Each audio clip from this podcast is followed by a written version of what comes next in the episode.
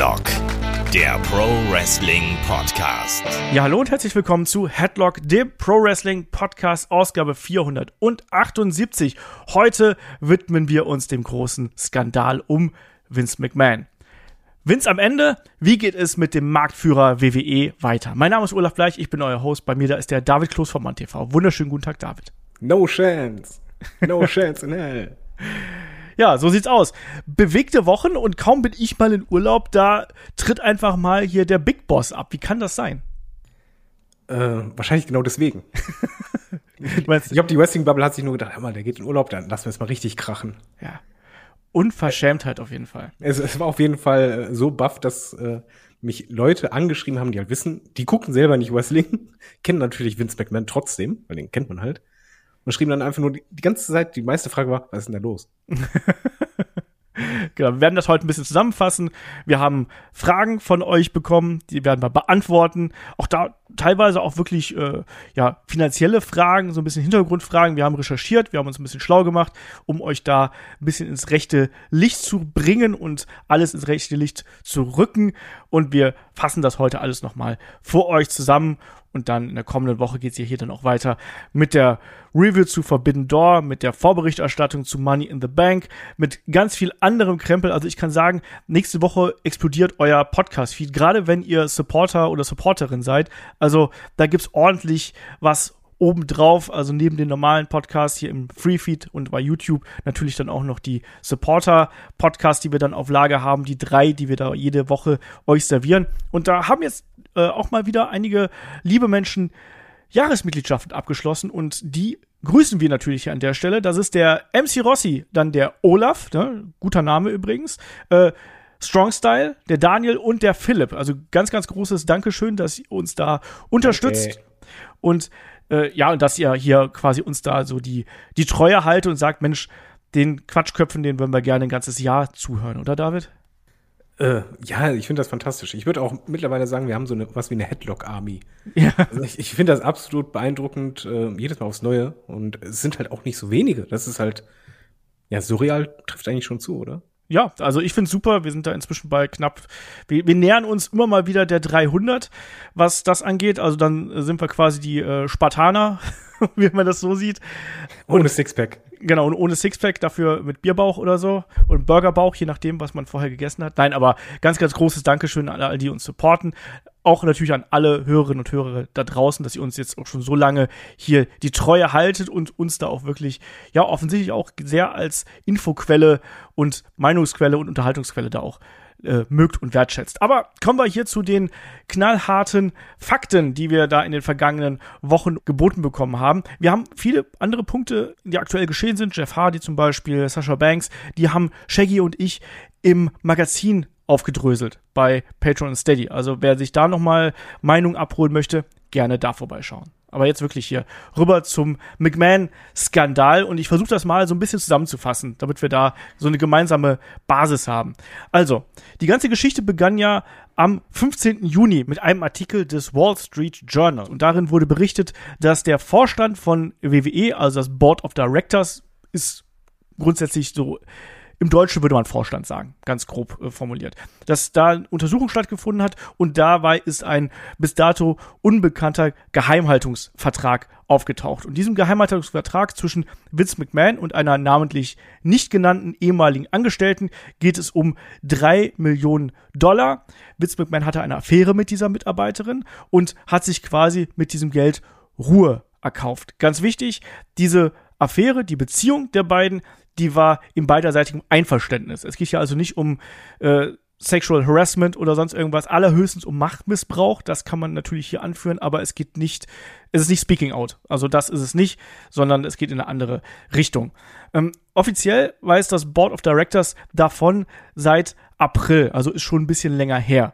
Und ähm, die Dame, die da äh, involviert gewesen sein soll, die war 2019 äh, Assistentin der Rechtsabteilung und hat ein Jahresgehalt von 100.000 Dollar bezogen. Soweit, so gut. Ähm, dazu muss man jetzt hier an der Stelle nochmal sagen, diese drei Millionen US-Dollar, die ich gerade eben angesprochen habe, die hat Vince McMahon wohl aus eigener Tasche zahlen wollen. Sie sind nicht komplett bezahlt worden, aber sie sind aus, wären aus eigener Tasche bezahlt worden. Sprich, da wäre WWE noch einigermaßen gut weggekommen. Pikant wird es jetzt bei der Tatsache, dass quasi nach dem Eingehen dieser Beziehung die Dame hier äh, eine äh, Beförderung und eine Gehaltserhöhung bekommen hat. Die ist dann relativ schnell von 100.000 auf 200.000 Dollar im Jahr hochgesprungen. Und an der Stelle sind wir dann da, wo es dann auch mit den Firmenrichtlinien äh, problematisch wird. Dazu wurde sie dann eben auch im weiteren Verlauf Zitat, wie ein Spielzeug weitergeschoben in eine andere Abteilung und äh, wurde Assistentin von dem Head of Talent Relations John Laurinaitis. Also Vince McMahon, John Laurinaitis, das sind so die beiden die Brothers in Crime, wie man so schön sagt. Ne? Also die hängen hier miteinander zusammen. Ähm, es hat wohl eine Einmalzahlung gegeben in Höhe von einer Million US-Dollar und dann eben die Aussicht auf weitere Zahlungen. Aber die Mitarbeiterin hat auf dem Wege gekündigt aus Angst und anscheinend sind keine weiteren Zahlungen vorgenommen worden. So, jetzt das Problem, was wir jetzt hier haben, ist, dass Vince McMahon gegen den hauseigenen Code of Conduct verstoßen hat. Das ist sowas wie ein moralischer Leitfaden, den sich viele große Firmen auferlegen. Und da gibt es zum Beispiel Punkte, und ich zitiere hier Sport 1 in ihrem Artikel, wie ein belästigungsfreies Arbeitsverhältnis, sprich also äh, sexuelle Avancen sind da nicht ähm, besonders gern gesehen und vor allem auch ähm, war da ein Punkt, der äh, hier dazu trifft und das ist quasi, dass man in seiner Position innerhalb der Firma aufsteigt aufgrund persönlicher Intimitäten und dann eben auch dieses Machtgefälle, was ich gerade eben schon angesprochen habe, das ist auch nicht wirklich unproblematisch innerhalb der ganzen Geschichte. So, das ist durch diesen Artikel der Washington Post aufgedeckt worden. Kleine ähm, Frage. Ja. Ähm, das wollte ich nämlich wirklich wissen. Das kam ja raus, weil man rausfand, dass der Vorstand eine Untersuchung gemacht hat. Genau. Diese Untersuchung kam die zustande, weil diese Frau geklagt hat oder das, äh, was ich, gestartet hat oder war das halt einfach intern und die Frau hat sich, hat jetzt nicht dazu beigetragen, dass das rauskommt? Ich habe nicht gelesen, dass sie in irgendeiner Art und Weise in diese Untersuchung mit einbezogen worden wäre, sondern ich habe es so verstanden, als hätte da quasi einfach eine Untersuchung der alten Daten, so alt sind die Daten ja noch nicht mal, stattgefunden und dabei wären eben diese Verträge aufgetaucht. Ja, weil ich, ich denke, das ist für mich persönlich ist das ein wichtiger Punkt. Also das ist, es ist ein internes Ding, das muss man hier ganz klar sagen. Es ist ein internes äh, Problem von WWE, was hier aufgedeckt worden ist und was dann ja auch einfach nach außen getragen worden ist. Und wie du schon richtig angedeutet hast, David, das hat ja auch riesige Wellen geschlagen. Das muss man hier nochmal ganz klar sagen. Da ist auf allen Kanälen drüber berichtet worden und naja, entsprechend schnell gab es ja dann auch die Reaktion. Ähm, dann hat man sich ja gefragt, kann man jemanden wie Vince McMahon dann noch halten in dieser Position? Er hat ja mehrere Posten bei WWE inne. Nicht nur, dass er der CEO ist, sondern er ist auch noch der Chairman, den wir haben. Er ist quasi eine Art Geschäftsführer und der letzte Entscheidungsträger, den wir haben. Und er hat natürlich auch noch diese leitende Position innerhalb des kreativen Prozesses inne. Auf jeden Fall, Tage später, Reaktion von WWE, nachdem natürlich auch der Druck immer größer geworden ist, gab es die äh, Mitteilung, dass Vince McMahon sich freiwillig ähm, von einem Teil seiner Aufgaben zurückzieht, nämlich als CEO und als Chairman. Ähm, und er hat eben auch in einem Statement klargemacht, dass er den Untersuchungen hier folgt und die unterstützen würde. So. Er war quasi damit äh, erstmal aus seinen offiziellen Positionen raus und Stephanie McMahon hat diese Position bekleidet als CEO und als Chairman. So, aber Vince McMahon bleibt im kreativen Bereich federführend. Und da sind wir jetzt an dem, an dem ersten Punkt, wo auch Fragen hier äh, gekommen sind. Und ich habe erstmal eine Frage für dich, lieber David. Wie hast du diese Reaktion damals gesehen? Also war das für dich ausreichend? Hast du gedacht, ja, das musste jetzt so passieren und so und nicht anders? Oder hast du es anders gesehen? Das Hauptproblem ist ja wirklich dieser Aufstieg aufgrund persönlicher Intimität, also diese Gehaltserhöhung. Ich glaube, das ist halt das, das größte Problem. Nicht die Zahlung, die hat er ja privat gemacht, sondern halt wirklich dieses. Ähm, es geht um Verumtreuung, das muss man ja, ja sagen. Es, es, ist halt um das, es ist halt das Geld der Firma, was halt ja. quasi ähm, aus persönlichen Motiven ja ausgegeben wurde. weil die Gehaltserhöhung, es ist halt saftig, das ist halt eh schon ein gutes Gehalt, aber dann halt mal eben Verdopplung. Zu dem Zeitpunkt ist das schon heftig. Die Reaktion finde ich hingegen sehr berechenbar, also sehr logisch eigentlich auch, weil mich erinnert das, also, nee, andersrum. Mach mal, ich baue das in zwei Teile auf. Nummer eins ist, es ist ein Aktienunternehmen. Beim Aktienunternehmen ist das Wichtigste, nach außen hin Stabilität zeigen. Ja, wie machst du das? Indem du die großen Namen erstmal aus der Schusslinie rausnimmst und dass die nicht so präsent sind. Nach Motto, ja, die sind jetzt gerade nicht mehr hier. Wir, wir machen das selber, wir bauen das in Ruhe auf, wir, wir sichern die Firma. Ihr Aktionäre müsst euch keine Sorgen um eure Aktien machen. Bleibt drin, investiert bei uns. Wir organisieren das. Also einfach dieses seriöse äh, Sicherheit, die sind erstmal raus, die bleiben nicht weiter drin, werden der Firma also nicht weiter schaden. Das wollte man erstmal erzielen. Nummer zwei ist halt, dass Vince zurücktritt. Das hat er schon mal gemacht.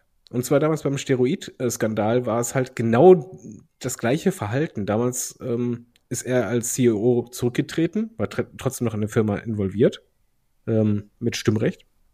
Und da hatte seine Frau damals die äh, CEO-Rolle übernommen. Und dann erst Jahre später, nachdem halt dieser ganze Skandal wieder vergessen war, kam wieder der Switch. Und das klingt halt für mich gerade so, als wenn man genau diesen selben Weg geht. Einfach nimm Vince raus aus der Schutzlinie, die Verbindung zur WE äh, aus Business-Sicht, reduziere sie, sorg dafür, dass diese, ja, dieser Shitstorm, diese, diese Aufregung, dass sich das abebbt. Weil irgendwann, wir sind halt alle Menschen, irgendwann weißt du halt, egal wie groß der Skandal ist, irgendwann ist die Luft raus. Und ich glaube, darauf spekuliert man einfach gerade. Deswegen ist das Verhalten nachvollziehbar aus deren Sicht, weil es halt die, die etablierte Taktik ist von solchen Firmen. Genauso habe ich es eben auch gesehen. Du nimmst ihn erstmal, wie du richtig gesagt hast, aus der Schusslinie. Du verhinderst sozusagen damit auch, dass der noch in Kundenkontakt kommt und in Sponsoren, in Partnerkontakt, sondern sagst, nee, der ist jetzt gerade weg. Der macht zwar hier noch seinen kreativen Kram, aber alles andere läuft jetzt über Stephanie McMahon. Auch da, es ist natürlich auch ein cleverer Schachzug. Stephanie war ja eigentlich auf ihrem Sabbatical. Ne? Die hat ja eigentlich gesagt, ich bin erstmal raus. Und ihre Rolle, die ist noch nicht 100% klar. Dave Meltzer hat spekuliert, also spekuliert, Ausrufezeichen, Ausrufezeichen, Ausrufezeichen, dass vielleicht Stephanie McMahon schon länger was von diesem Vertrag wusste, bei diesem Stillschweigeabkommen. Aber da nur Spekulation, dafür gibt es keinen Beleg. Aber trotzdem. Wofür es aber einen Beleg gibt, ist, dass es immer noch seine Tochter ist. Ja. Und so wie damals halt Linda reinkam, wo es ja die, jetzt mittlerweile eigentlich unsinnig wäre, die reinzunehmen, weil halt die eher ja hinüber ist anscheinend, nimmst du halt eine Kontaktperson, wo du, sagen wir mal, einfach inoffiziell trotzdem Kontrolle hast.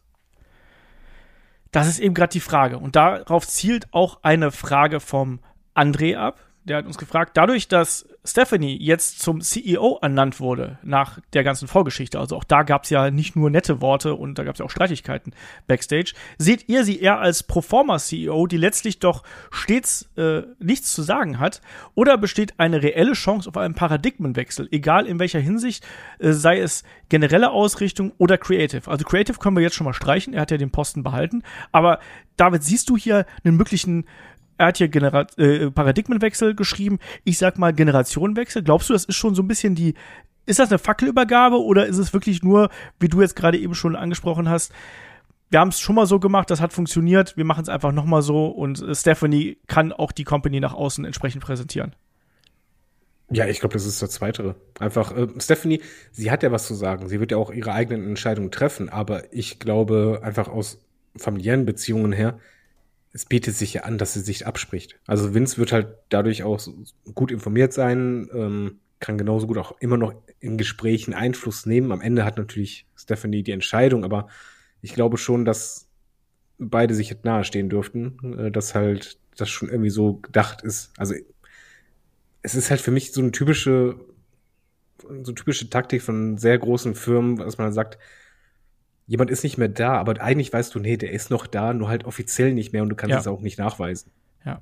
Da fehlt jetzt nur sozusagen der offizielle Stempel drauf, dass Vince McMahon da nicht da ist. Ich hoffe, es ist anders, muss ich dazu sagen. Also ich glaube, dass WWE intern für die Kommunikation, auch generell für dieses Gefüge, was ja auch sehr oft so als dieses Old Boys Business beschrieben worden ist, so die, die, die Männer, die eben da die Kontrolle haben. Und es ist ja wirklich so, dass die sehr oft einfach jetzt hier in diesem äh, Bereich das Sagen haben. Auch John Laurinaitis ist jemand, der gerade auch bei den weiblichen Angestellten, beim weiblichen Talent nicht besonders populär sein soll. Und ernsthaft, ist mal realistisch, nicht hoffen, sondern mal realistisch. Da ändert sich nichts. Es Nee. die Leute sterben. Also das klingt jetzt doof, aber es ist halt so. Ja, ich glaube auch, dass Vince McMahon ähm, da sehr starken Einfluss nach wie vor äh, nehmen wird. Die Frage ist eben, wie stark nutzt Stephanie diese offizielle Macht, die sie jetzt hat? Wie stark nutzt sie die aus, auch gegen den Willen ihres Vaters? Und das können wir zum jetzigen Zeitpunkt nicht einschätzen, weil darüber gibt es keine Meldung. Also es gab Ja, jetzt vor allen Dingen willst du ein, ein jetzt mal abgesehen vom Business, du hast ja, du hast ja dann zwei Sachen, machst du halt wirklich so, ja, ich bin jetzt offiziell CEO, ich mache mein Ding und du weißt ja, wie Vince McMahon tickt und wie halt die Hierarchie innerhalb der Familie ist und brichst halt einen Familienstreit vom Zaun. Bei einer Familie, die das halt gekonnt nach außen hin nicht macht. Never ever. Deswegen, ich kann mir das auch sehr schwer vorstellen, dass Stephanie jetzt wirklich an der Position schon ist, dass sie sagt, so, der, der Alte ist weg, ich mache jetzt das so, wie es mir gefällt quasi. Ich Es kann mir das auch sehr klug, dass man eine Frau genommen hat. Ja, das, das habe ich ja gerade eben auch gesagt, ja, absolut, ja. Sehe ich auch so. Das Und auch eine junge Frau natürlich, ne? Genau, nimm, nimm eine junge Frau und dann weiß halt einfach, okay, viele Kritikpunkte kannst du dann äh, gerade nicht äußern. Das ist erstmal, du erstickst die schon mal. Und das Ja. ist einfach ein guter Weg, um sich nach außen hin, ja, wie du halt sagst, dieses Image, ja, die, die alten geilen Säcke, sag ich mal einfach mal so, sind weg. Guck mal hier, neue Generation, wir sind seriös, äh, äh, emanzipiert, Co. Das kannst du halt sehr gut verkaufen. Ja, gerade auch natürlich, wenn du so eine äh, Affärengeschichte, so, einen- so einen sexuellen Skandal da hast, ist es nun mal so, dass dann das ein logischer Gegenschritt ist. Das haben wir zum Beispiel jetzt auch zuletzt bei den großen ähm, Spieleherstellern gesehen, wo dann auch äh, darauf geachtet worden ist, dass dann äh, sehr viel weibliches Personal entsprechend in Führungspositionen ähm, gerückt worden ist, um quasi zu zeigen, wir gehen dieses Problem offensiv an. Und um auf die Frage zu, zurückzukommen vom André, also Creative ist Vince McMahon nach wie vor der Boss. Ähm, da muss man sich keine Illusion machen. Da hat er mehr als den Finger drauf. Der war immer Backstage anwesend. Das heißt, der beeinflusst das ganze Ding nach wie vor maßgeblich, was wir vor den Fernsehern sehen und was hinter den Kulissen abläuft, bei den Meetings und so weiter, ist schwer abzuschätzen, hängt sehr stark von Stephanie McMahon ab, aber ich glaube, man muss sich auch keine Illusion machen, dass Vince McMahon, nur weil er plötzlich offiziell nicht mehr der CEO ist, dass er da von 100 auf 0 quasi zurückspringt. Das glaube ich nicht und das kann ich mir bei einem Kontrollfreak wie Vince McMahon einfach nicht vorstellen, so wie wir ihn bis jetzt äh, kennengelernt haben. So, das war jetzt hier ähm, der Punkt, weil er ist ja auch nur, das muss man sagen, ähm, interimsmäßig zurückgetreten. Ne? Also er ist vorübergehend zurückgetreten und dann hat uns dazu der ähm, André ein paar Fragen äh, gestellt. Also zum einen, du hast gerade das ähm, Mitbestimmungsrecht hier auch angesprochen und wir haben auch ge gesagt, dass natürlich WWE ein äh, Aktienunternehmen ist und Vince McMahon hat ähm, innerhalb des Boards die absolute Macht. Also der ist der, über den die Entscheidung letztlich läuft. Der kann äh, jede Entscheidung selber fällen. Und äh, der Thomas, der Zweite, hat uns geschrieben und sagt, ähm, könnt ihr bitte einmal erklären, wieso Vince McMahon mit einer Minderheit an Aktien dennoch die Mehrheit an Stimmen besitzt? Ähm, wie viele Rechte haben die anderen Mitaktionäre? Hat Vince McMahon freie Hand oder muss es andere Aktionäre geben? Und da ist der Punkt, ähm, dass Vince McMahon äh, eine ganze Reihe sogenannter Class B Aktien besitzt. Class B Aktien sind spezielle Aktien, die abhängig davon, wie es in den Firmenrichtlinien verankert ist, mehr oder weniger Möglichkeiten einberaumen. Bei WWE ist das der Fall, dass die Class B Aktien ausschließlich der McMahon-Familie zugute gekommen sind ähm, und eine, das habe ich jetzt äh, bei äh, einem Geschäftsbericht gelesen, ähm, haben zehnfaches Stimmrecht von dem, was die Class A-Aktien haben. Ist im Übrigen nicht unüblich. Nee. Das, das, äh, in Deutschland würde man das sagen, es ist nicht ganz so extrem, weil man hat ja Stimmrecht als äh, A-Stock, also als die normalen Aktionäre. Aber es gibt dann in Deutschland ja auch sowas wie äh, stiller äh, Teilhaber. Also das Ja. heißt, du hast halt äh, Teile einer Firma gehören dir, aber du hast kein Stimmrecht. Und so ist es fast genauso, weil das halt so krass runtergedrückt ist mit zehnfach bei den McMahons. Ja. Also, laut Sportskeeda hat, äh, WW, äh, hat Vince McMahon 37,6 Prozent der Aktien, die hält er. Das sind ungefähr 28,7 Millionen Aktien, die er hier hat. So. Aber dadurch, dass ein Großteil davon Class B-Aktien sind, mit diesem höheren Stimmrecht, hat er laut diversen Quellen, wie Sportskeeda zitiert, 83 Prozent der Stimmgewalt, was interne Maßnahmen bei WWE angeht. Also es ist noch nicht mal nur die knappe Mehrheit, Mehrheit, die er hat, sondern es ist einfach mal ne, diktatormäßig. Ja, es ist halt ab, abgesichert, dass es mindestens drei Viertel ist. Für verschiedene Entscheidungen brauchst du ja unterschiedliche Mehrheiten. Genau. Und der hat sich komplett abgesichert, der hat das Sagen. Wenn, es hat ja einen Grund, warum er auch die Creative weiterleitet. Der Mann ist offiziell nicht da, aber der hat komplett das Sagen überall. Zum Vergleich, Stephanie McMahon besitzt laut Sportskeeda 2,47 Prozent. Hm. Also, sprich, um es mal ganz blöd zu formulieren, wenn Vince McMahon nicht gehen will, wird er nicht gehen. Ich glaube, so, so, so viel kann man sagen. Also wenn der sich jetzt hier da stocksteif sagt, mir ist total egal, was die Partner sagen, was die Sponsoren sagen, was die Öffentlichkeit sagt, was die Zuschauer sagen, mir ist es total egal, ich gehe hier nicht weg. Da geht er nicht weg, oder David? Nö, und er entscheidet ja vor allen Dingen auch. Eben, das meine ich ja. Also die, die Entscheidung, der wird sich da, man muss ja auch realistisch sehen. Ich meine, allein was dein Dividenden erhält, das ist, im Jahr sind es, glaube ich, über drei Millionen oder so. Nur an Dividenden. Das ist halt unfassbar. Und die Kohle behält er und er hat halt das, ist ja nicht nur er.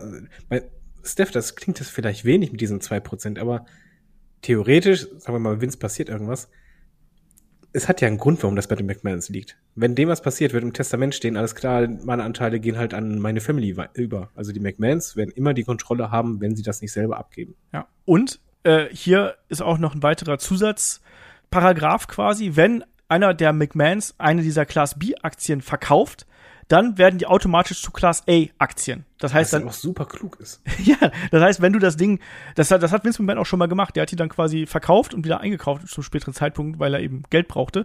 Und dann verkaufst du die. Dadurch geht aber quasi ein deutlich geringeres Stimmrecht mit raus. Ja. Und wenn du sie, notfalls kannst du immer finanzielle Reserven anpumpen. Der, ey, selbst wenn er 10% verkau verkauft ist, egal, der hat immer noch die Mehrheit an Stimmen. genau. Und da hat Thomas der Zweite nämlich auch gefragt, wann wird Vince aufhören? In zwei bis drei Jahren, wenn er gerichtlich durch öffentlichen Druck oder gesundheitsmäßig nicht mehr kann? Oder macht er weiter bis zu seinem Ende? Das ist die Frage, ne? Selbst, selbst öffentlicher Druck ist ihm piep egal. Gerichtlich, selbst das, was, du kannst jemanden nicht dazu zwingen, die Sachen zu verkaufen. Geht nicht. Ja. Ähm, Und er gerichtlich, ja, ganz kurz, also man muss dazu sagen, was jetzt hier passiert äh, bei WWE, das ist alles intern. Das ist strafrechtlich äh, nicht von Bedeutung. Das ist alles strafrechtlich absolut legal. Es ist moralisch sehr schwierig, aber es ist strafrechtlich nicht angreifbar sozusagen. Es ist nicht wie der Steroidskandal oder sonst irgendwas, sondern das hier ist strafrechtlich eigentlich sauber. Es ist nur von der Firmenpolitik äh, eben ein riesengroßes Problem und natürlich moralisch gesehen ein riesengroßes Problem. Ne? Aber er wird jetzt nicht vor Gericht gezerrt deswegen oder sowas, nur um das mal klarzustellen. Nee. Und ein bis zwei Jahren, äh, oder zwei bis drei Jahren, ich glaube, allein schon, dass er halt interimsmäßig abtritt, das sagt halt schon sehr viel. Der Mann, da müssen wir uns, glaube ich, mal drauf einstellen, der wird erst abdanken, wenn er halt, oder ab, ne, abtreten, abdanken ist ja was Falsches, ne? Ähm, abtreten, wenn er gesundheitsmäßig es nicht mehr kann. Und selbst da ist er wahrscheinlich so stur, dass es halt wirklich nur erst geht, wenn die Ärzte sagen, da geht gar nichts mehr. Also ich kann mir das anders nicht vorstellen. Das ist sein Ding. Er ist vor allen Dingen, wenn du dein Leben lang diese Kontrolle darüber hast, das abzugeben. Nee, never ever. Das ist halt wieder Pate, ne? Ja, der, der wird es halt einfach erst abgeben, wenn er, wenn er nicht mehr kann. Und äh, ja, äh, wenn er es vorhätte, wäre das jetzt ja der perfekte Zeitpunkt. Dass er halt auch sagt, ich gehe aus Creative raus. Ich meine, meine Tochter, die ist äh, Chefin, mein äh, Schwiegersohn, der ist jetzt auch wieder zurück. Ich leite jetzt den Wandel ein. Das wäre jetzt der Moment. Macht er ja nicht. Und das sagt für mich schon, eigentlich schon alles. Also ich kann mir einfach nur gesundheitliche Gründe vorstellen, wie beispielsweise, was ich, wie, wie etwa wie bei Triple H, dass halt wirklich irgendwas Schlimmes ist, gesundheitlich, und du einfach sagst, du kannst jetzt nicht arbeiten. Das macht dich kaputt.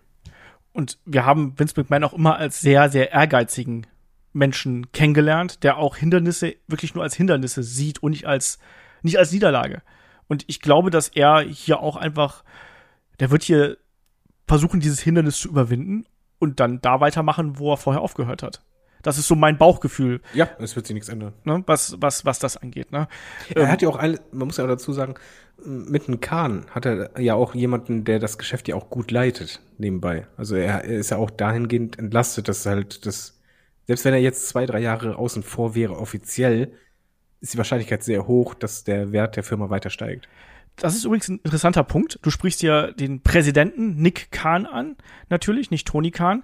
Ähm, den sehr viele für die Einsparungsmaßnahmen und für die vielen Entlassungen hier äh, verantwortlich machen, der da auf jeden Fall sehr stark mit beteiligt ist, auch in der Ausrichtung von WWE in den vergangenen Jahren.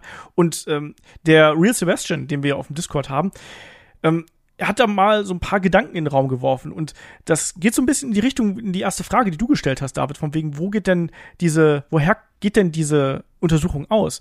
Und er hat mal wieder in Frage gestellt, ähm, ob diese ganze Entwicklung, die wir jetzt zuletzt gehabt haben, also da Stephanie in Sabbatical, ähm, Shane McMahon, er in die zweite Reihe, äh, Hunter raus quasi, aber das war natürlich auch gesundheitlich bedingt, da wollen wir die Kahn jetzt nichts irgendwie ans Bein binden.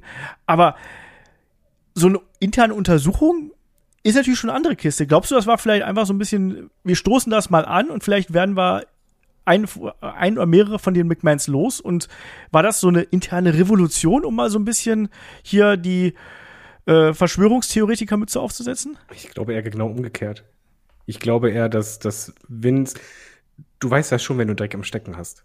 Und du kriegst eigentlich schon mit, bevor sowas passiert, äh, dass eine Prüfung ansteht. Oder dass, oh, es könnte sein, dass, dass was rauskommt.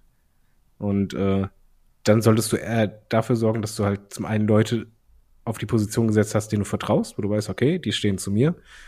Äh, und ich glaube schon, dass ein Vince zum Nick ein gutes Verhältnis haben dürfte.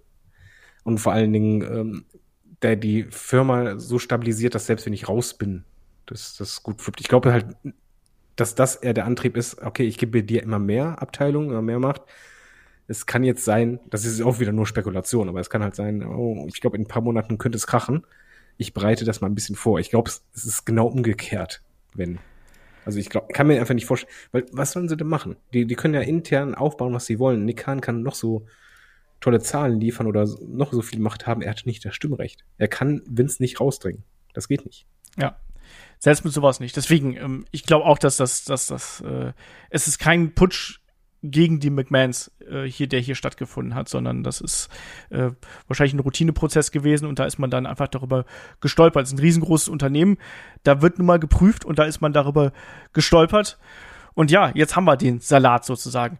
Ähm, David, was, was richtet eigentlich dieser ganze Prozess hier mit äh, der Familie McMahon an deiner Meinung nach? Also du hast gerade schon gesagt, Linda und Vince, äh, das hat auch Dave Meltzer äh, gesagt, sind nur noch auf dem Papier verheiratet. Das läuft aber wohl schon länger so, dass die auch nicht mehr zusammen leben. Ähm, und das ist natürlich auch was, was äh, jetzt garantiert auch intern natürlich innerhalb der Familie groß diskutiert wird, oder? Ja, die Frage ist halt, wie lange ist das halt intern oder innerhalb der Familie schon klar? Also ich glaube schon, dass es Sinn machen würde an Vince Stelle, dass er halt seine Familie vorwarnt, bevor das passiert. Weil dann würdest du deine, gerade Steph und Hunter und Co., also die, die halt im Rampenlicht stehen, ähm, unvorbereitet die Medienleuten vorsetzen. Das kannst du nicht machen. Also ich glaube schon, dass da eine Beichte kommt und das mit Linda und Vince passiert halt auch, ne? Das ist auch nicht so unwahrscheinlich, dass, dass sowas mal passiert. Und die Frage ist halt, wie man damit umgeht. Ich glaube, was die McMahons auszeichnet, ist, dass die, ich glaube, selbst wenn es innerhalb der Familie richtig kracht, dass sie das halt selten da draußen tragen. Mhm. Sondern dass sie da draußen als Einheit dastehen, selbst wenn du manchmal das Gefühl hast, eigentlich torpediert er euch. Also wenn du halt denkst, ein Triple H baut NXT auf und Vince kommt und reißt es einfach ein und macht es nochmal anders.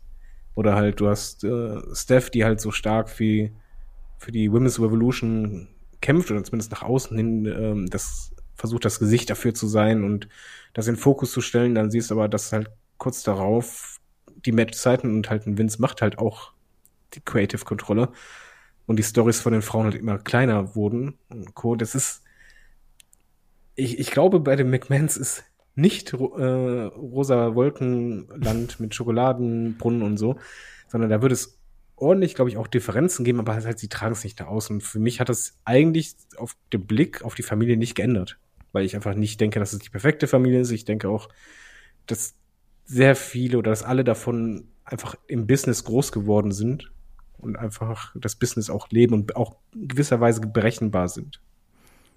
Und man darf auch nicht vergessen, dass Vince McMahon natürlich auch eine lange Geschichte von Affären und Gerüchten äh, voraus eilt. Also, und dass auch sehr viele Geschichten dabei sind, wo es eben nicht einvernehmlich ähm, gewesen sein soll. Und ja, da ist der Punkt mit dem Big Boys, Old Boys äh, Business, was ich äh, gerade eben schon angesprochen habe. Also ich glaube eben auch, dass äh, so ein bisschen Pack schlägt sich, Pack verträgt sich gewesen ist und vor allem äh, was was im Hause McMahon passiert, das bleibt auch im Hause McMahon. Ich glaube, das ist auch was ganz ganz Wichtiges, was was es hier ausmacht. Mal äh, gucken. Und auch alle profitieren ja auch davon, muss man auch dazu sagen. Selbst wenn wenn Linda zum Beispiel mega unglücklich ist mit dem Verhalten von Vince, was man halt wirklich sein kann, oder ey, wenn eine Storyline so vor ihren Augen rumgeschlabbert wurde. Ähm, andererseits hat sie halt die finanzielle Möglichkeiten durch diese, ja, durch die Zweckgemeinschaft, nennt ich mal eher als Ehe, dass halt auch bei ihr politisch oder halt in ihrem, äh, in ihrer Karriere halt vieles möglich ist. Also ich glaube, das meine ich halt ein bisschen mit so brechenbar oder berechnend. Man überlegt sich halt schon, muss das jetzt nach außen richtig krachen oder sagen wir einfach einmal, es, wir beide haben einen Vorteil davon, wenn wir dafür sorgen, dass wir nach außen blablabla.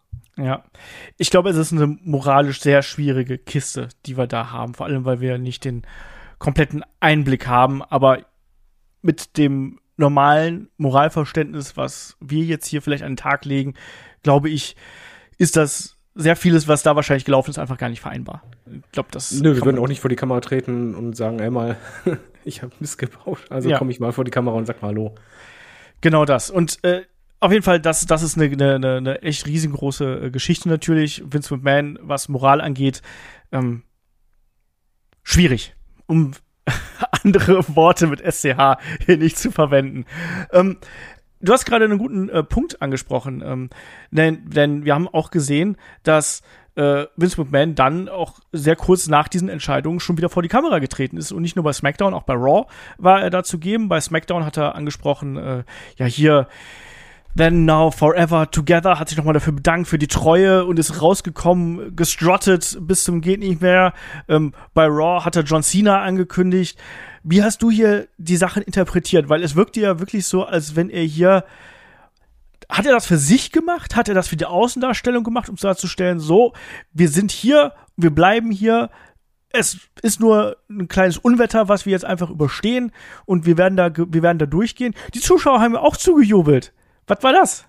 Äh, schwierige Nummer. Also erstmal, die Auftritte, die waren natürlich für ihn. Äh, zeitgleich aber auch für die Ratings, weil da wieder der Punkt berechnend, äh, nutzt die Situation für Ratings. Aber zeitgleich geht den safen Weg, in dem du rausgehst und eigentlich Sachen sagst, die nichts mit dem zu tun haben, was die Leute eigentlich hören wollen, sondern komm einfach mit PR-Gelaber. Genau wie halt mit dem Slogan am Ende dieses Together. Das ist halt einfach wirklich dieses PR-Blabla. Und so, sowas kennst du halt auch, nach außen hin einfach anders darstellen, positive Stimmung verbreiten oder halt irgendwie ein Catchphrase, der gut kommt. Das war einfach künstlich ohne Ende, das war auch kein äh, Abschied oder sonst was, sondern einfach, ey, ich, ich habe eh nichts zu sagen, also sage ich irgendwas Cooles und gehe aber eigentlich zu, auf nichts ein, sondern ich sage etwas, was einfach so im Raum steht und das kann ja jeder deuten, wie er will und beziehe es auf irgendwas und vielleicht reden die Leute und dadurch haben wir noch mehr Waitings. Ich habe es nicht gebraucht, aber es war halt sinnvoll für die Ratings. Jo, weil wir waren alle gespannt, was wird er machen. Er hat gar nichts gemacht. Äh, äh, gar nichts finde ich halt eben nicht. Ich finde, das war eine Machtdemonstration. Das war eine Machtdemonstration. Ja, das war halt ein, einfach ein, ich versteck mich nicht. Ja, das war, ich, ich bin hier, ich, hier, es ändert sich nichts. Das ist auch was, was, was ich daraus lese. Ich bin trotzdem noch der gleiche Vince wie vorher eben auch.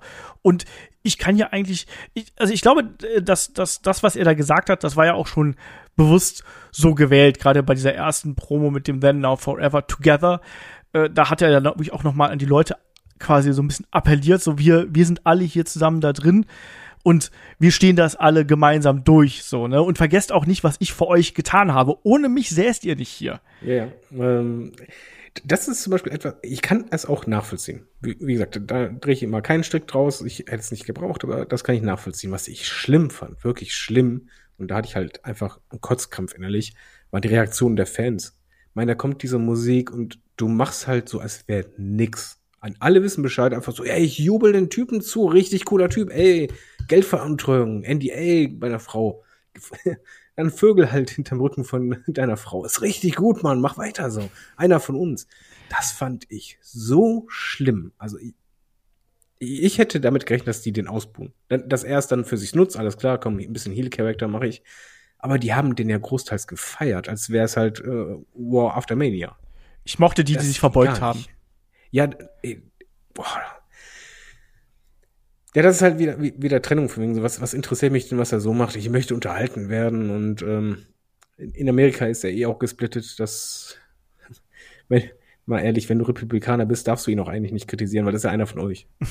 Also, das ist so, ja, ist es ja so. In ja, Amerika klar. ist es so. Sobald du weißt, wofür jemand politisch steht, dann ist es egal, was derjenige macht. Du musst ihn feiern, weil sonst würdest du ja deine Glaubensrichtung, deine Partei irgendwie kritisieren. Das geht nicht. Und ich glaube, im Publikum konntest du es eigentlich genau sehen, wer Demokraten, wer republikanisch wählt. Die, die geboot haben, waren die Demokraten, die anderen wahrscheinlich die Republikaner. Und es war halt einfach dieses Entertain me und ja, ich bin hier, was interessiert mich das andere? Es war einfach, ich sag mal so, in Europa wäre der ausgebucht worden. Weil man sich einfach da ein bisschen vielleicht mehr Gedanken macht. Oder ist es einfach eine andere Art ähm, Stimmung? Ich, ich konnte die Reaktion der Zuschauer überhaupt nicht deuten. Also ich habe auch äh, Vince McMahon hat ja seit längerem jetzt schon diesen Kultstatus, weil er eben so selten aufgetreten ist, das dann verbeugen und zujubeln und so. Das hat ja da irgendwie dazugehört. Aber gerade jetzt in der aktuellen Situation wirkt das eben absolut deplatziert. Und ich konnte das nicht deuten. Ich weiß auch nicht, ob ich das politisch äh, festmachen würde. Aber ein bisschen mehr, also seid halt einfach still. Dann hätte WWE künstliche Effekte drüber gelegt. Ich glaube, das hat man auch so gemacht. Aber, Aber da müsstest du ja erwarten, dass die Zuschauer weit genug denken. Und ich glaube einfach, die Crowd, man guckt ja teilweise die Gesichter an. Ich glaube nicht, dass die wirklich weit denken. ja. Vielleicht ist ihnen doch einfach egal. Ja, es ist natürlich auch eine gewisse Gleichgültigkeit. Ehrlich, ehrlich, der Typ hätte jetzt auch irgendwie jemanden abknallen können. Die hätten den trotzdem wahrscheinlich genauso empfangen. Es ist halt, schwierig. Ich fand das schlimm zu gucken. Ja. Also ich, ich fand das wirklich sehr unangenehm. Man muss auch dazu sagen, das ist auch bemerkenswert, dass ausgerechnet die Videos und WWE macht das normalerweise nicht. Selbst bei den Videos, wo runter, äh, bei YouTube, wo runter richtig viel Bashing ist und Shitstorms, die haben die Kommentarfunktion gesperrt. Ja. Und das machen sie so normal nicht. Und wenn du dann auch nach reingehst, guckst du mal, gibt es da Tools, wo du trotzdem noch die Dislikes sehen kannst. Ja, das kriegt ordentlich Dislikes. Und ich glaube, dort wäre halt das Feedback so gewesen, wie du das erwartest, weil ich glaube, da eher diese Fans unterwegs sind, die halt sich nicht nur informieren, weil die in der Hallung werden es auch machen, sondern denen es halt auch nicht egal ist. Ja. Zugleich muss man sagen, wenn sie die Kommentarfunktion offen gelassen hätten, hätten sie noch viel, viel mehr ähm, Zugriffe gehabt, äh, wenn was das angeht, ne? Also ja, natürlich, aber da, da wollten sie halt einfach die, dieses äh, Send Now Forever Together, das war ja positiv, das durfte nicht kaputt gemacht werden. Ja. Also ich fand das absurd. Ich fand es vollkommen absurd, was wir da gesehen haben. Ich habe auch nicht äh, den leisen Abschied hier gesehen oder sonst irgendwas, sondern ich sehe hier Vince McMahon kündigt eine seiner großen Kreationen mit John Cena an, der seit 20 Jahren hier das WWE-Universum begeistert. Ne? Der ist einer, den haben wir hier mit kreiert. Er hat eigentlich. Der sich im Übrigen auch dafür instrumentalisieren lässt, muss man auch dazu sagen. Ja, die Frage ist, ob Ich glaube, Daniel Bryan zum Beispiel, ja, ich sag Daniel Bryan, weil in dem Zusammenhang WWE geht das, hätte hundertprozentig nicht gesagt für ihn so, ich komme jetzt und du kündigst mich an. Ja. Oder nicht? Weiß ich nicht, äh, aber möglich ist das. Ne? Ähm, also ich, das fand ich halt eben auch schwierig. Aber auch das eine Machtdemonstration natürlich. Ne? Wir haben das, so dieser, dieser emotionale Anker, den er da beide Male ausgeworfen hat. Ne? Wir haben so, eine, so einen langen Weg haben wir hinter uns. Guck mal, diesen Star, den haben wir gemacht, der hat uns äh, Erinnerungen geschenkt. Ich bringe ihn euch noch mal zurück nächste Woche. 20 Jahre John Cena. Und es war für mich eine, eine Machtdemonstration und auch eine Ego-Demonstration. Und wenn man das hört, wie er sich auch Backstage verhalten haben soll, da hieß es wohl, dass er das quasi das ganze drumherum gar nicht verkauft haben soll und dass er eigentlich sogar recht gut gelaunt gewesen sein soll und sehr aktiv war. Also das genaue Gegenteil von dem, was man da eigentlich erwartet. Aber was soll ihnen auch passieren? Naja, er könnte super grumpy ehrlich, sein, könnte sagen, hier verschwindet aus meinem Büro oder sonst irgendwas. Nö, aber mal ganz ehrlich, da geht ein Mann Backstage rum, der halt weiß, mir passiert gerade nichts. Ich bin zwar offiziell raus, aber eigentlich bin ich ja noch da. Man kann mir nichts wegnehmen, man kann mir rechtlich nichts. Was, wo ist das Problem, Leute? Ja. Dem geht das halt am Arsch vorbei. Genau. Jemand, dem es nicht am Arsch vorbeigeht, das ist äh, John Laurinaitis, ähm, äh, Head of Talent Relations, Talent Boss sozusagen. Der wurde nämlich dann auch vorübergehend äh, hier vor die Tür gesetzt, also vorübergehender äh, Rücktritt und äh, seine Rolle, die hat jetzt Bruce Pritchard übernommen. Und auch da ist natürlich so, dass äh, das nicht nur positiv aufgenommen worden ist. Also John Laurinaitis ist jemand, der backstage sehr, sehr unbeliebt ist äh, von vielen Seiten, muss man hier dazu sagen. Ähm, Bruce Pritchard, einer von den Leuten, der ist quasi schon immer neben Kevin Dunn, Kevin Dunn die rechte Hand, Bruce Pritchard einer der nächsten Vertrauten von Vince McMahon und sozusagen die linke Hand, was übrigens Vince McMahon auch nicht davon abgehalten hat, auch den mal zu feuern. Aber der, der übernimmt jetzt quasi diese Rolle auch. Der war ja vorher schon immer das Bindeglied quasi von, äh, äh, der war auch für, für, den, für den inhaltlichen Zusammenhänge bei Raw und SmackDown verantwortlich. Der hat immer schon eine, eine große Rolle ähm, eingenommen. Ne? Also ein großer Vertrauter von Vince McMahon. Und ich glaube, dass wir John Laurinaitis zum Beispiel nicht mehr sehen werden. Ich glaube, dass der, der ist, der hat kein Stimmrecht, der ist ersetzbar. So, das ist, ich glaube nicht, dass wir den noch mal. Äh, es wäre auch klug. Weil ja. dann kannst du, du, du feuerst einen der beiden Beteiligten, wo du es machen kannst, wo du einfach sagen kannst, seht ihr, wir haben doch was gemacht. Wir haben Konsequenzen gezogen, wir haben aus diesem Fall gelernt. Das wird dann PR-mäßig dann Pressemitteilung rausgehauen. WWE äh, unterstützt so ein Verhalten nicht, bla bla bla bla. Ja, also das, das ist zumindest jetzt so, so äh, mein Punkt und das ist auch das, was zum Beispiel äh, Fightful berichtet hat. Also, dass der mit sehr großer Wahrscheinlichkeit äh, nicht nur für jetzt weg ist, sondern dass er quasi als Sündenbock fungiert, weil er einfach quasi ein Mitkompane an der Stelle äh, gewesen ist. Und ja, wir drehen uns natürlich auch personell hier im Kreis und da gab es ja auch so einen Spruch, den hat auch Fightful berichtet, so nach dem Motto, dass intern gesagt worden ist, Vince McMahon, der kennt eigentlich nur drei Leute und das dreht sich halt eben immer im Kreis, die diese Position übernehmen. Jetzt muss John Laurinaitis gehen, jetzt schicken wir einfach Bruce Pritchard hier rein. Naja, die Außenwirkung war trotzdem eher bescheiden, wenn man ehrlich ist. Also wenn man sich den Aktienkurs anschaut von äh, WWE, der hat schon recht heftig auf die ganzen Geschehnisse reagiert. Also äh, am 16.06. stand die Aktie noch bei 63,98 Dollar und die ist dann innerhalb von kurzer Zeit äh, bis zum 20. auf knapp 59 äh, Euro gefallen. Und dann jetzt heute, wenn ich jetzt hier, wir haben Freitagabend, Viertel nach acht, ist sie bei 57 Euro. Euro. Also ein deutlicher Kursverfall von, von äh, ja, gut 6 Euro innerhalb von na, einer Woche, ein bisschen mehr. Äh, gut 10 Prozent, David, das ist schon ein deutlicher Absturz. Ja, aber andererseits nicht so schlimm, wie es hätte sein können. Also ich finde den, der Absturz eigentlich so gering. Ähm, heftig wäre es gewesen, wenn das jetzt wirklich richtig, richtig bergab geht. Ähm, 10% sind sehr viel, aber realistisch gesehen warum ist man Aktionär? Um halt Geld zu verdienen. Und äh, da braucht einfach nur WWE in den nächsten Monaten irgendwie eine Ankündigung machen mit irgendeinem Deal, den man abgemacht hat oder irgendeine ähm, Geschäftszahl, äh, die positiv ist und dann geht er wieder nach oben. Also ich, ich sehe da einfach, da ist das einfach für mich zu gering. Ich, ich erinnere mal, es gibt ja andere Aktienkurse, die mal richtig einbrechen. Ich sag mal, in Gaming-Branche richtigen CD Projekt Red mit Cyberpunk. Da ging es krachen da unten das, das war was ganz anderes nochmal. Aber 10% sind mir zu wenig, weil das, lass da gute Zahlen kommen, eine gute Pressemitteilung, gutes Geschäftsjahr, da sind die wahrscheinlich locker aufgeholt. Oder siehst du es anders? Wahrscheinlich, wahrscheinlich ist das so.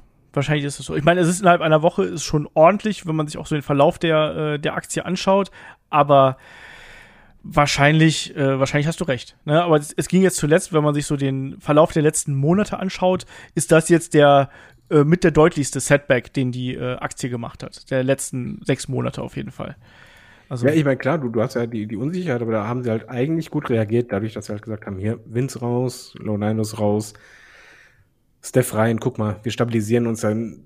Normalerweise als, als Aktionär würde ich jetzt erstmal gucken, okay, schaffen die das wirklich? Und dann siehst du halt, jo, die schaffen das. Und wenn man sich halt einfach anschaut über die, sagen wir meinetwegen letzten sechs Monate oder so, wie der Aktienkurs ist, der ging halt immer nach oben. Jetzt ist es halt ein Ausschlag nach unten. Der wird wieder anders gehen. Du siehst auch, dass die Kurve jetzt mittlerweile wieder ein bisschen abflacht. Also ähm, es geht am Ende, sind wir mal ehrlich, nicht um Moral oder sonst was, sondern da geht es um blanke Kohle. Und das wird sich dann eben auch noch zeigen, wie viel da wirklich noch zutage tritt quasi, weil äh, es heißt bereits, dass das nicht die einzige Affäre sein sollte und dass äh, also das nicht der einzige Vertrag sein könnte, der da in den Schubladen liegt. Und obendrein haben sich ja inzwischen auch noch andere Firmen hier an den Untersuchungen beteiligt und quasi drangehängt. Unter anderem geht es dann auch darum, dass da äh, Anwaltskanzleien quasi die Interessen der Aktionäre wahren wollen und sagen, gut, sind die vielleicht getäuscht worden? Sind sie vielleicht getäuscht worden? Haben sie aufgrund dieser aktuellen äh, Entwicklungen, haben sie finanziellen Schaden genommen?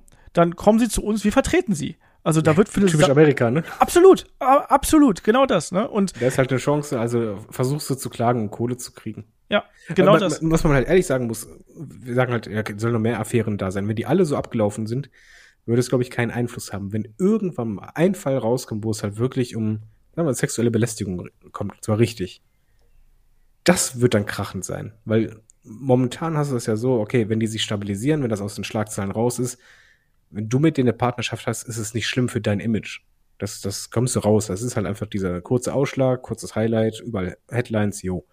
Wenn aber irgendwie sexuelle Belästigung wäre, damit möchtest du nicht in Verbindung sein. Da, da würde zum Beispiel ein Fall eintreten, wo halt einfach sehr viele Partnerschaften auf einmal aufgekündigt werden. Ja. Ich glaube, das ist die einzige Sorge, die die WWE haben, dass es halt sowas nicht gibt. Ob noch mehr Affären sind, wo er privat zahlt oder sonst was, packt man zusammen. Ich glaube, es gibt ja zwei Punkte. Einmal das, was du gerade angesprochen hast, was halt äh, die Katastrophe wäre, wenn das quasi auch noch dokumentiert ist ähm, in irgendeiner Art und Weise und nicht backstage nur ein Gerücht ist oder verdeckt worden ist, was auch immer. Wir kennen da sehr viele äh, dunkle Geschichten, äh, wo auch der Name Vince McMahon fällt. Ähm, oder die andere Möglichkeit, die ich aber sehe, ist, wenn tatsächlich eine dieser möglichen Verträge, die vielleicht da noch liegen, die laut äh, Dave Meltzer da noch äh, untersucht werden, wenn das aus firmeninternen Geldquellen bezahlt worden ist. Sprich, da sind dann einfach mal drei Millionen oder Betrag XY sind einfach mal von irgendwelchen Firmenkonten abgegangen. Und dann bist du nämlich bei der Veruntreuung und dann hast du ein Riesenproblem. Ja, da hast du nicht schnell das Vertrauen der Aktionäre verloren. Genau das. Ja. Ne? So. Also es ist wirklich eine vertrackte Geschichte und wir sind heute, wir sind heute sehr, sehr ernst, muss man sagen. Aber es ist auch ein, ein ernstes Thema und vor allem auch ein Thema, was äh, faktisch auch äh, entsprechend aufbereitet werden muss, damit es nicht im kompletten Chaos endet. Und eine äh, Geschichte, die wir hier noch ansprechen müssen natürlich, ist auch die Personalie ähm, Triple H, weil der ist jetzt anscheinend auch wieder an alter Wirkungsstätte im Performance Center unterwegs und hat da auch angekündigt, dass er zurück sei. I'm back, hieß es. Was das genau heißt, wissen wir noch nicht. Aber ich habe jetzt mal so ganz ketzerisch hier die Frage gestellt, Mensch, David, wir hatten darüber sogar schon mal einen Podcast gemacht. Ne? Was wäre, wenn Triple H die Kontrolle über WWE übernimmt? Jetzt haben wir Stephanie McMahon als CEO. Triple H nimmt seine alten Aufgaben bei NXT, dem neuen NXT auf. Ist es nicht das, was wir immer wollten? Theoretisch ja, wenn halt Vince McMahon nicht im Hintergrund wäre. Und das ist halt einfach der Mann, der das Sagen hat mein Problem dabei, also erstmal freue ich mich, dass Triple H zurück ist. Was auch immer ein Back bedeutet. Ein Back ist immer gut, kann man im Film auch mal sagen, funktioniert bei mir. Aber, sagen wir mal ehrlich sind, der Zeitpunkt ist halt schon auffallend. Und ähm, WWE, mein Vince tritt auf, sagt halt positive Messages in, in, in den Shows.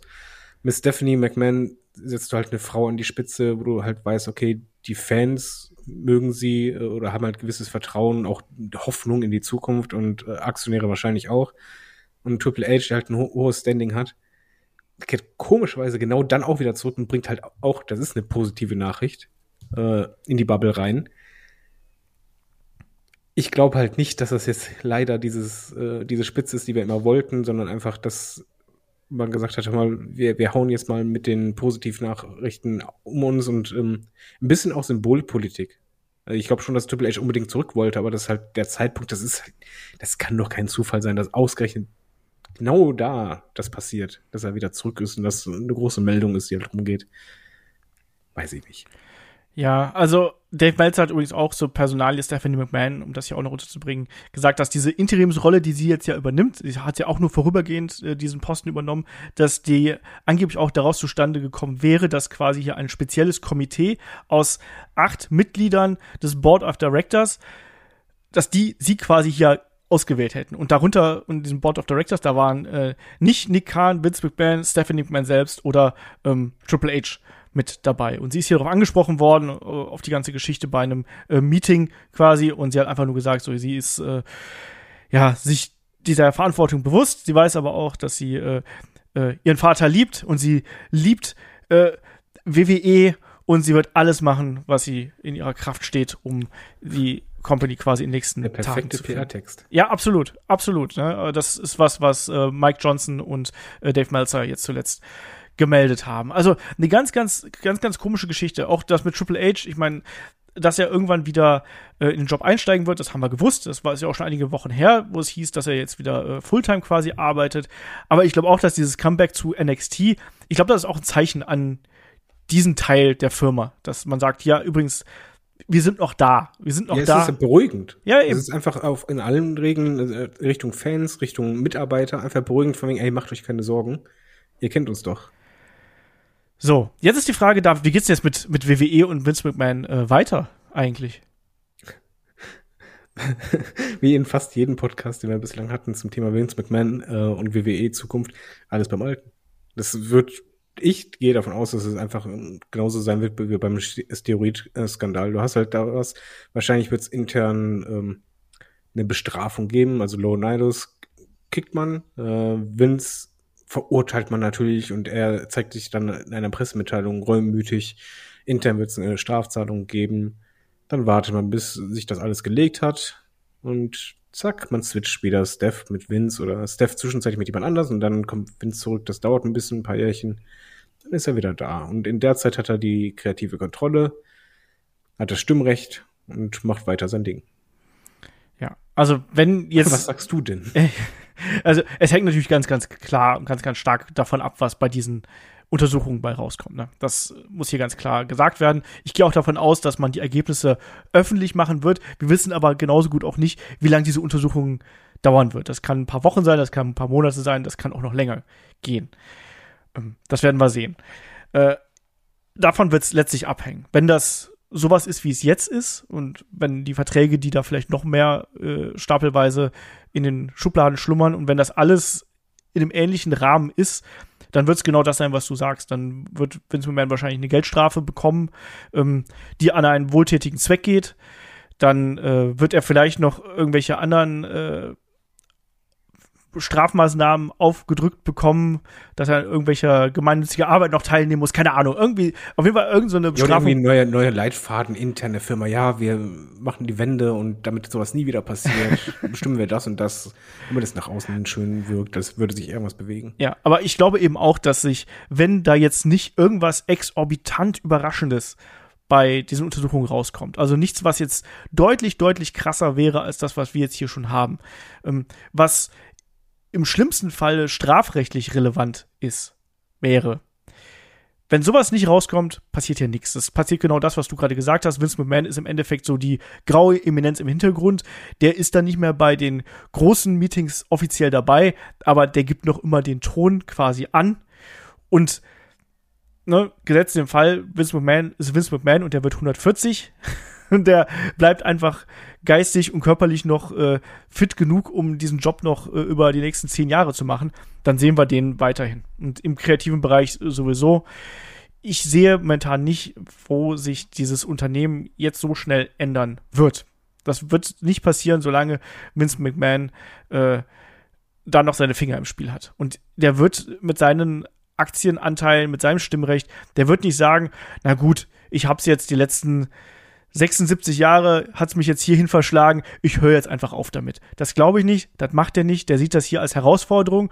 Und das ist mal wieder die Geschichte, die wir schon früher gehabt haben. Es ist Vince gegen alle. Es ist Vince gegen alle und der wird sich da schlawinern und der wird da äh, seine, seine Kontrolle weiterhin behalten. Ich kann es mir nicht vorstellen, dass es hier den großen Umbruch innerhalb von WWE geben wird. Ich kann es mir überhaupt nicht vorstellen. So. Und natürlich wird das dafür äh, sorgen, dass da auch hier und da vielleicht ein Partner oder ein Sponsor sagt, ah, finden wir schwierig oder sonst irgendwas.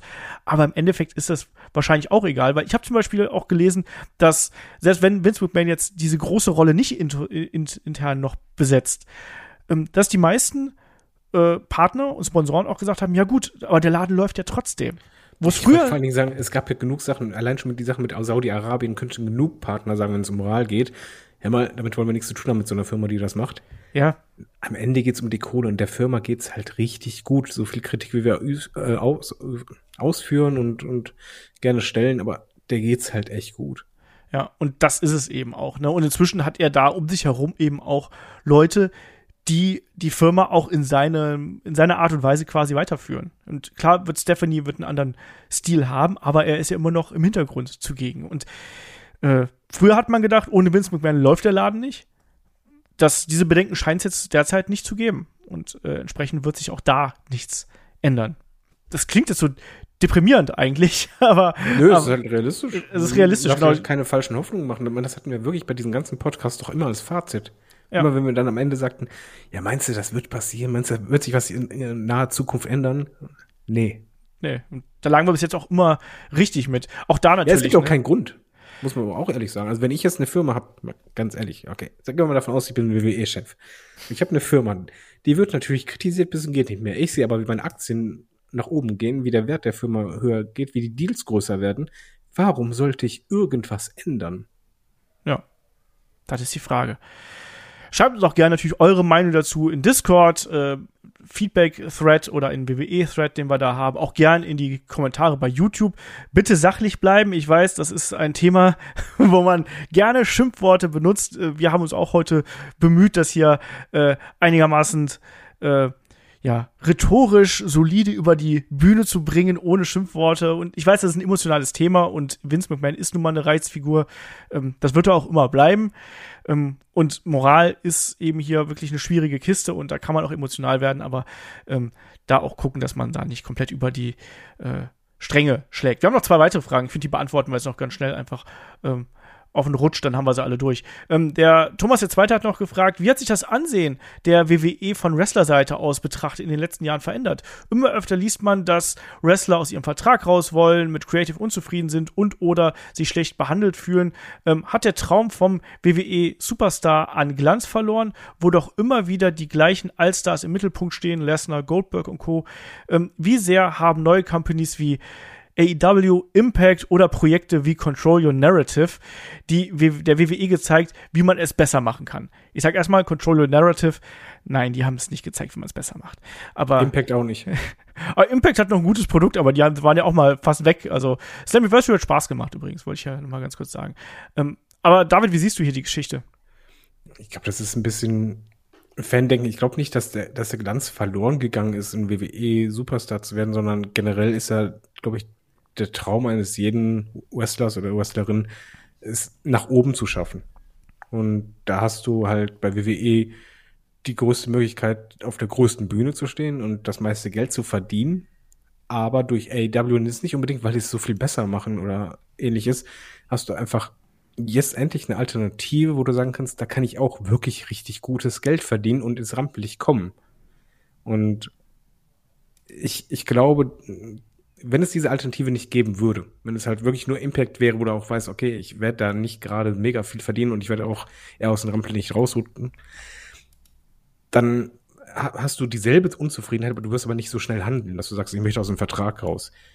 Jetzt hast du halt auch einfach einen anderen Marktwert. Andererseits kommen auch noch andere Punkte hinzu, wie viele Wrestler haben ja auch große Social Media Kanäle oder sind äh, auf Twitch unterwegs, verdienen da Geld oder ähm, sind ähm, auf Instagram unterwegs und verdienen da teilweise mehr als beim Wrestling.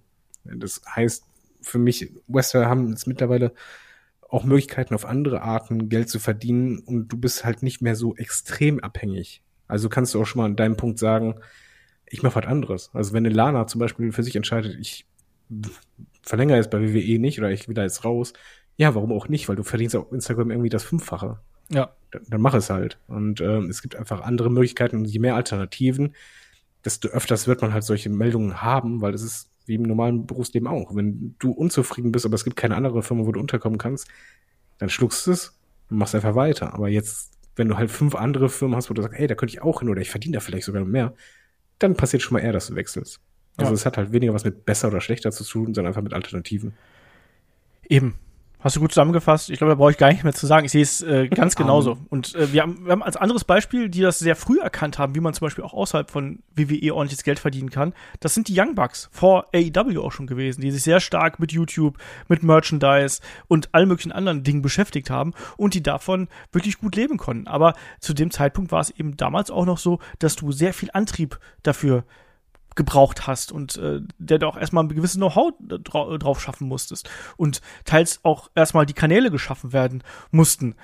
Das ist inzwischen alles da und wenn du dich da clever anstellst, dann kannst du eben da auch äh, unterwegs gut Geld verdienen, auch wenn du nicht irgendwo fest angestellt bist. Und deswegen, es sind mehr Möglichkeiten da und die werden entsprechend auch jetzt immer weiter ausgenutzt. Das wird aber auch nicht nur ein Problem von WWE sein, sondern es aber auch ein Problem von AEW sein, wie wir ja äh, auch schon mal hier und da mitbekommen haben. Ne? Aber klar, ne? ähm, Unzufriedenheit gehört auch bei einem großen Unternehmen wie WWE bis zum gewissen Maße dazu. Und klar hat sich wahrscheinlich auch das Ansehen geändert. Aber ich glaube auch vor allem, dass sich bei vielen, nicht bei allen, aber bei vielen, glaube ich, auch einfach die Herangehensweise ans Business geändert hat. Ja, Weil man, ist auch die Frage, was du möchtest. Ja, wenn, das, wenn das meine ich ja. Überlegst, ähm, bei WWE weißt du halt zum Beispiel, da ist dieser extreme Zeitplan, der halt ganz eng ist. Aber dafür hast du die Möglichkeit, auf die groß, größte Bühne ever zu kommen.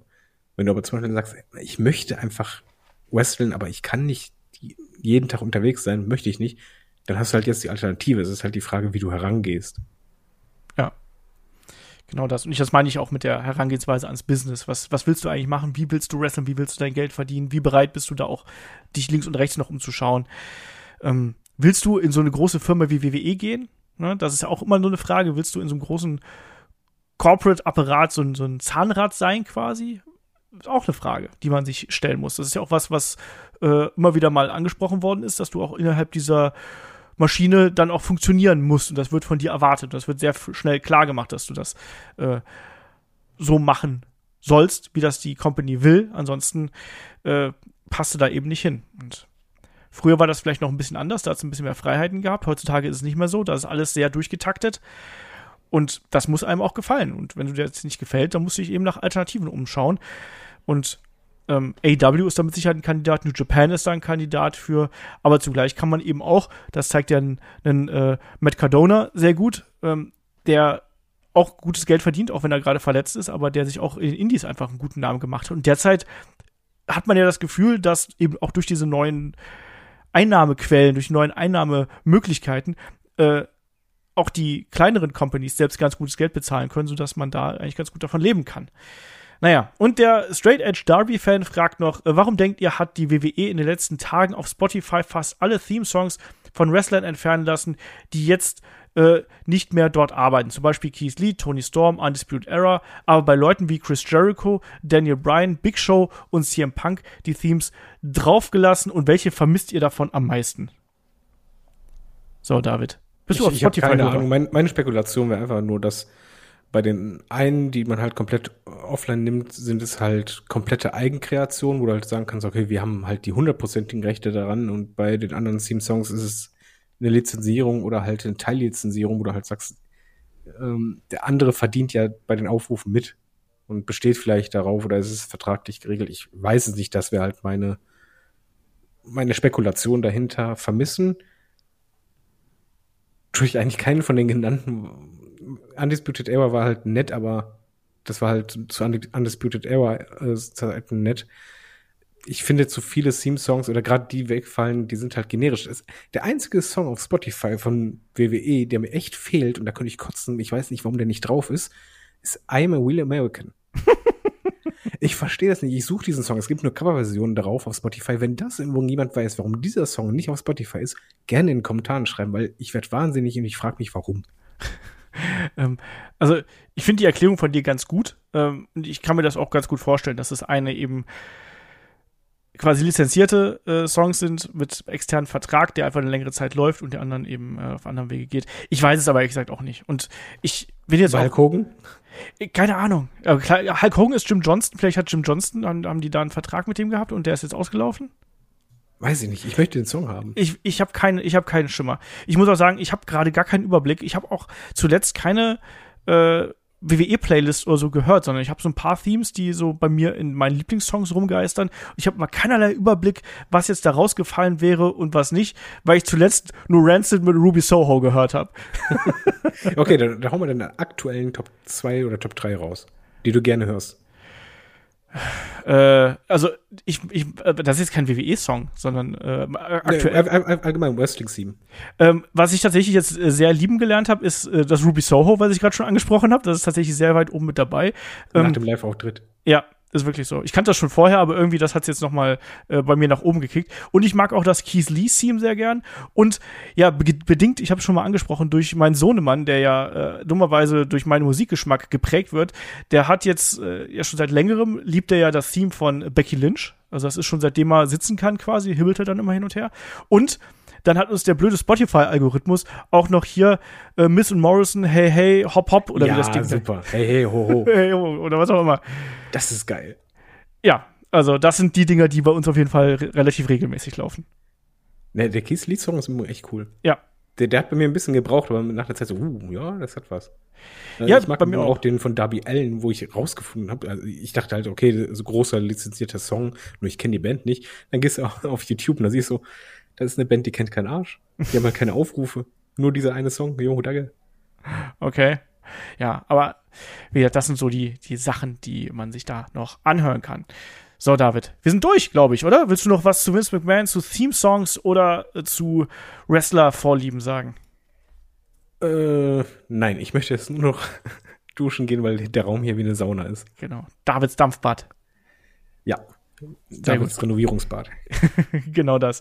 Ja, dann sind wir an der Stelle, würde ich sagen, auch durch mit unserem Wochenend-Podcast hier zum McMahon-Skandal. Ich hoffe, ihr hattet ein bisschen Spaß dran. Äh, ihr habt euch vor allem gut informiert gefühlt. Ähm, bin gespannt auf eure Meinung zu unseren Meinungen. Wie gesagt, schreibt da gerne bei YouTube in die Kommentare oder auch beim Discord. Äh, schreibt da gerne mal rein, wie ihr die ganze Geschichte seht. Äh, Anfang kommender Woche geht's hier weiter mit der Review zu Forbidden Door und dann eben auch mit der Preview zu ähm, Money in the Bank. Am kommenden Wochenende, am Sonntag, gibt's natürlich dann die Review zu Money in the Bank. Die gibt's dann gleich äh, taufrisch, weil Money in the Bank ist ja von Samstag auf Sonntag und da liefern wir euch entsprechend schon was nach.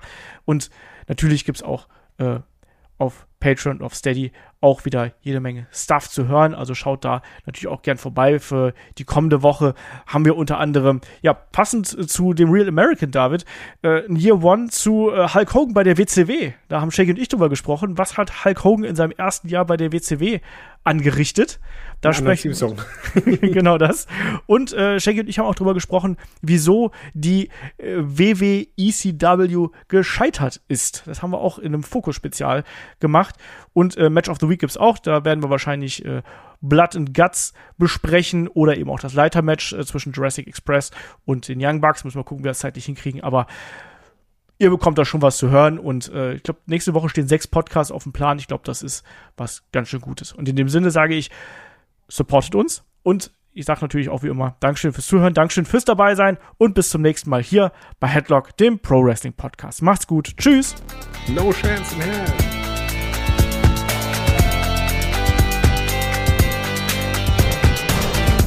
Headlock, der Pro Wrestling Podcast.